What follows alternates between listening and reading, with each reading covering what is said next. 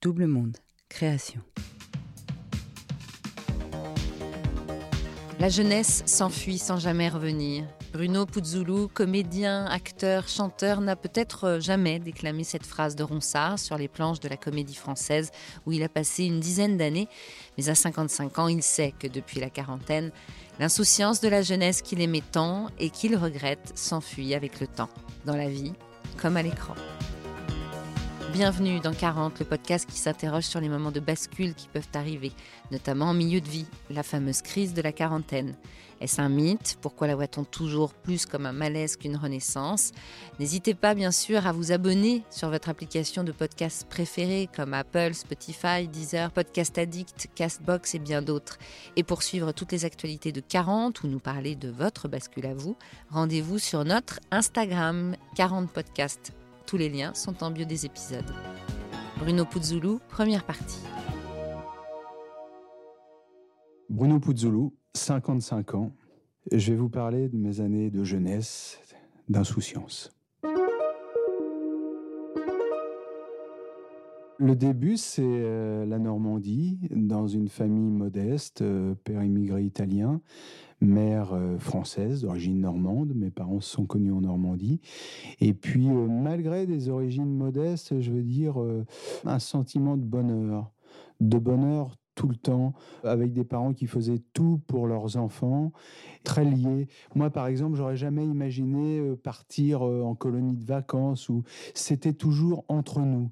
Euh, partir pour ces merveilleuses vacances euh, en Sardaigne, où je sentais bien que mon père était ému quand on y allait, et où je retrouvais quelque chose de moi-même, quelque chose d'organique, sans, vraiment euh, savoir ce qui se passait, mais je sentais qu'il y avait une partie de moi, même quand j'étais enfant et que j'y allais, qui appartenait à cette terre-là.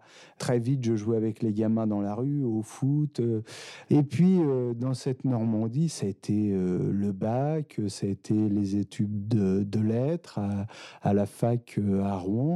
Et puis ce premier contact comme ça avec le, théâtre qui est venu par un frère à moi euh, qui était prof et puis qui faisait du, théâtre, qui a demandé des disponibilités. Et pour la première fois avec mes parents, parce qu'on n'avait pas cette culture-là, pour la première fois, je suis allé au théâtre voir mon frère jouer. Et moi, ça m'a donné envie d'être comédien. Mais euh, j'avais aussi envie, euh, enfin plus jeune, d'être footballeur professionnel. Malgré tout, on sait très vite euh, que ce sera pas possible. Très jeune, c'est déjà une route barrée. Mais pour moi, les, je crois que les plus belles années de ma vie, c'était vraiment sur un terrain de foot avec mes deux frères. On jouait dans la même équipe, même si on avait beaucoup d'écart d'âge. Et puis, il y avait mon père qui nous encourageait sur le bord de la touche. Après, on arrivait à la maison. Euh, maman avait préparé le repas. Tout le monde était heureux, tout le monde était, euh, je veux dire, j'avais l'impression que j'étais jeune en même temps que tout le monde et que c'était parti pour l'éternité. Et cette vie, c'était la vie, euh, la vie rêvée. Et puis plus tard, l'arrivée à Paris, découvrir tout ce que je connaissais pas, dans le fond, les sorties, les filles, les sorties euh, le soir euh, dans les clubs avec les copains, euh, des copains restaurateurs. J'allais manger chez eux après avoir joué au français à la comédie française. Il y avait toujours mon assiette qui était mise. Je les attendais. Puis après, on allait faire un tour dans Paris. On se couchait toujours au petit matin. C'était une, vie d'euphorie. Alors moi, ça n'a jamais passé par l'alcool ou quoi que ce soit parce que j'étais, je faisais du sport. Mais le fait de, de sortir quoi. J'aimais beaucoup ça, d'observer les gens, de faire plusieurs lieux dans la nuit, euh, et puis recommencer le lendemain, comme si la vie était euh, un énorme terrain de jeu, quoi. Dormir suffisamment pour le théâtre, parce que ça demande du sommeil. Il faut, il faut être sérieux, il faut être sérieux pour la voix, pour la mémoire, pour la concentration. Mais sinon, euh, c'était la vie rêvée.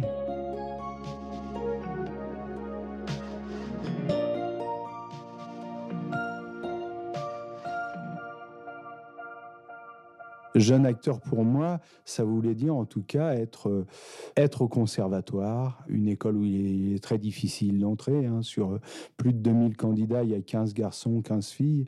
mais ce sont des cours gratuits avec les bourses d'enseignement supérieur être au conservatoire, euh, avoir mon prof Philippe Adrien, euh, qui était mon maître, euh, ensuite en sortir, entrer à la comédie française, c'est-à-dire dire à mes parents, voilà, j'ai un boulot fixe, et puis être fier, que mes parents viennent me voir, là-bas mes frères viennent me voir, c'était quelque chose, faire un premier film avec un, rôle important dans La de Bertrand Tavernier, avec un film à succès.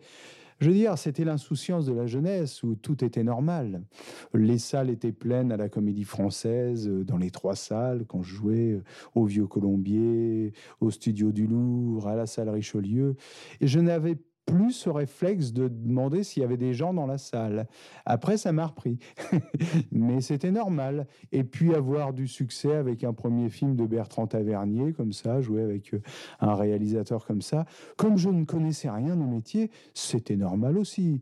On faisait un film, on le tournait, le film sortait, on en faisait la promotion à la télé, dans les journaux, et c'était bien normal. Et ça avait du succès parce que les gens allaient le voir. Voilà, c'est l'insouciance de la jeunesse et dans un livre que j'ai écrit avec Philippe Noiret, il me dit exactement la même chose. Il me dit quand j'étais jeune, que j'ai été euh, engagé au TNP chez Jean Villard, euh, bah, euh, dans le fond, je trouvais bien ça normal.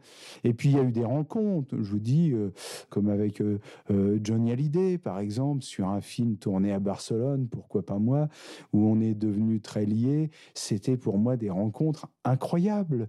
Tout d'un coup, je le voyais sur le film, mais je n'avais pas idée quand je l'ai connu à Paris, j'ai vu sa vie complètement euh, avec un chauffeur et limousine et voilà. Et, et je sais pas le fait d'être avec euh, avec Jojo dans sa voiture, euh, avec son chauffeur, que la radio passe et qu'il y ait une chanson de lui qui passe et de regarder sa tête pendant que la chanson passe et que je le vois comme si de rien n'était, ne même pas faire attention. Pour moi, ça me, j'étais dans un autre monde. Voilà, partir en vacances ensemble euh, tous les étés euh, euh, sur son bateau. C'était la magie de la jeunesse. À l'époque, comme ça, dans ces, moments de jeunesse dont je vous parle, il me semble que la parole était, était plus libre, en tout cas, qu'on s'amusait, j'allais dire plus, non, mais différemment, en tout cas. quand j'étais jeune, le fait de sortir en discothèque et qu'il y ait les slow, par exemple, ben, on avait le cœur qui battait, on allait inviter une cavalière, euh, et puis euh, les copains se moquaient de nous quand on, quand on faisait, se faisait refuser. Euh. Mais tout ça, c'est des super souvenirs. Bon, sûrement qu'il y a autre chose, mais même la, parole, je sais pas, en ce moment, je joue l'hérital de Cavana. Quand j'entendais Cavana chez Pollack ou chez Pivot, il me semble qu'il y avait une liberté de parole. Il me semble on pourrait plus faire ces émissions-là euh, aujourd'hui où tout doit être bien lisse, bien polissé, alors qu'on sait que c'est, de l'hypocrisie euh, totale. J'ai connu le palace vers la fin, mais il y avait comme ça euh, un vent de liberté. on allait chez Castel, on allait au, Queen, on allait au VIP, on allait au milliardaire, on allait au cabaret, on allait, on allait au bus Palladium, et puis on connaissait les gens à l'entrée, on rentrait comme ça. C'était, c'était bien hein, d'être jeune.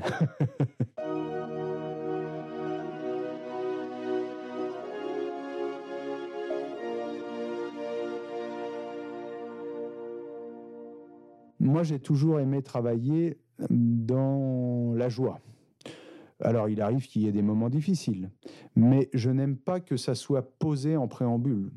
Il m'est arrivé de partir d'un projet, par exemple, euh, de refuser d'aller plus loin sur un projet parce que euh, soit le metteur en scène se comportait mal, avec les acteurs, dont avec moi, avec moi aussi, et euh, soit parce que on m'avait menti sur le projet. Je peux vous donner des exemples. Une assistante qui est imposée par l'auteur, qui est d'abord imposée comme comédienne. L'administrateur de la comédie française dit non, je ne peux pas l'accepter comme comédienne, mais elle pourra être assistante. Et comme elle était assistante et épouse de l'auteur, alors notre metteur en scène, pour lequel j'avais été engagé pour travailler avec lui, pas pour l'assistante, alors n'avait plus le droit de dire quoi que ce soit. Et lui disait bon ben moi je pars dans le fond de la salle et puis j'ai plus le droit de faire ma mise en scène puisque c'était l'assistante qui prenait le pouvoir. Bon euh, voilà ou alors un metteur en scène russe qui parlait mal aux acteurs. Moi bah, ça rejoint cette chose de jeunesse. Si les gens euh, doivent passer par la souffrance pour travailler, euh, moi j'accepte pas ça parce que on est trop malheureux en repartant chez soi. Et euh, j'aime mieux dire sur le moment ce qui va pas, quitte à arrêter. Ce qui m'est arrivé euh, trois, quatre fois, hein, quatre, oui, oui, largement. Sinon, quand ça se passait, même dans la difficulté, parce que tout travail euh, présente forcément un moment des périodes difficiles où on n'y arrive pas nous-mêmes, où on ne comprend pas. Bon, ça c'est normal, c'est dans tout travail. Mais sans passer par la règle du jeu qui serait la souffrance pour obtenir quelque chose des acteurs. Il y a des films que j'ai faits, par exemple, qui se révèlent ne pas être bons au résultat. Mais pendant qu'on les faisait, j'y croyais. Et puis, il y a des films artistiquement dont on a un souvenir moyen, mais le tournage a été formidable. Je veux dire, je me souviens d'un film, par exemple, euh, tourné en Colombie. Le film n'est pas bon. Quand je l'ai vu, je m'en suis rendu compte. Puis au bout d'un certain moment, pendant le tournage, me disais, ça sera pas bon. Mais fallait faire le boulot jusqu'au bout. Mais le tournage était formidable. Formidable. Tous les gens que j'ai rencontrés là-bas, euh, même euh, les relations avec le réalisateur, les autres acteurs, c'était super. Alors je disais peut-être plus oui quand j'étais jeune il y avait l'enthousiasme, mais pas seulement. Pas seulement parce que euh, quand on est jeune, on commence, on débute.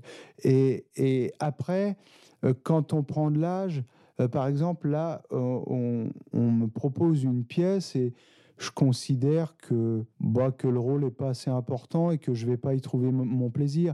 Mais peut-être que le, le, même rôle, de la même importance, plus jeune, j'aurais dit oui.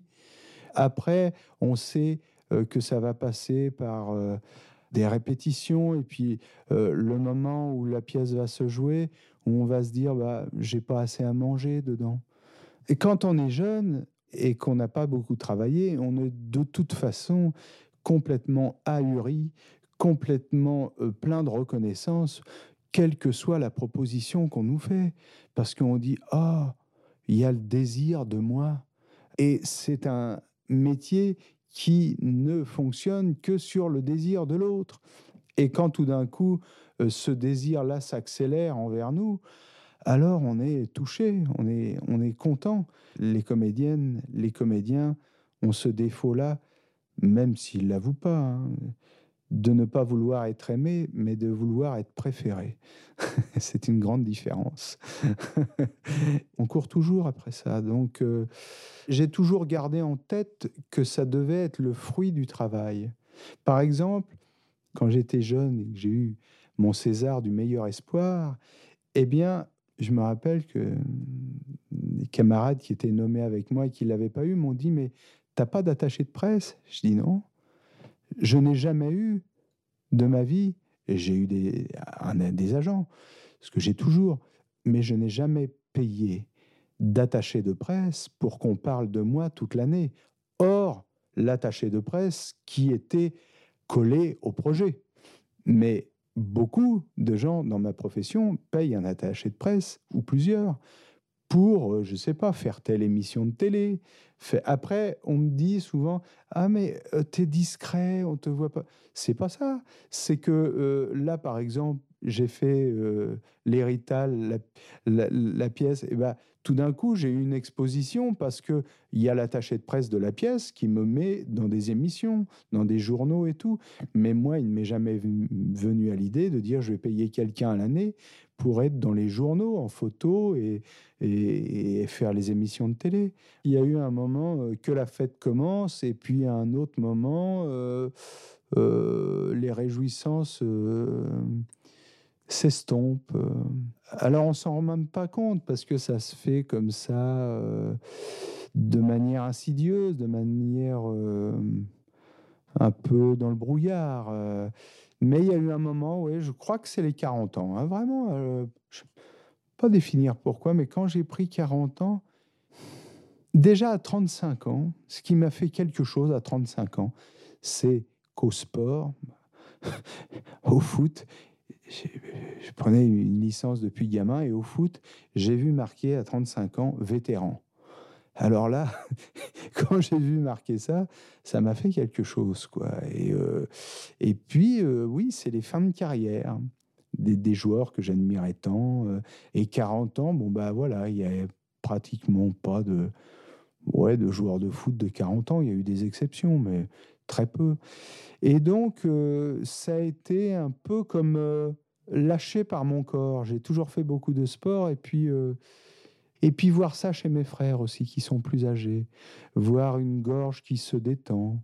Euh, je crois que c'est aussi dû à, moi, hein, à ma vision de la vieillesse, du temps qui passe, où euh, plein de gens disent euh, Oh, c'est dans la tête, on vieillit si on le décide. Non, moi je ne le décide pas, mais je, vieillis quand même. Puis il y a les personnes qu'on perd, par exemple. Alors euh, ça, c'est pas dans la tête, hein, les personnes qu'on perd. On a beau se dire, c'est le sens de la vie. Bah non, c'est n'est pas le sens de la vie quand les gens perdent leurs enfants, ni quand ils perdent leurs parents, parce que la, vie, elle n'a pas de sens. Elle frappe les gens euh, de manière euh, le hasard. Le hasard. les gens qui sont, en Ukraine en ce moment, qui perdent leurs enfants, bah c'est pas le sens de la vie. On pourrait dire c'est le sens de la guerre, mais non c'est que de la souffrance. Et moi, quand j'ai perdu, par exemple, des gens que j'aimais, comme mon, petit papa, comme euh, Philippe Noiret, euh, euh, Johnny, ceux avec qui je sortais dans les belles années, ou quand ils ont vieilli, parce que j'ai toujours fréquenté des gens, dans le fond, plus âgés que moi. Donc, à un moment, l'écart d'âge, on s'en fiche. Puis, à un moment, ça fait un grand écart. Quand ils ont aujourd'hui plus de 70 ans, bah, c'est pas pareil. Bruno Puzzoulou est en tournée dans toute la France avec la pièce Les Rital, d'après le roman de François Cavana, et sort un album de chansons françaises intitulé C'était quand? À suivre.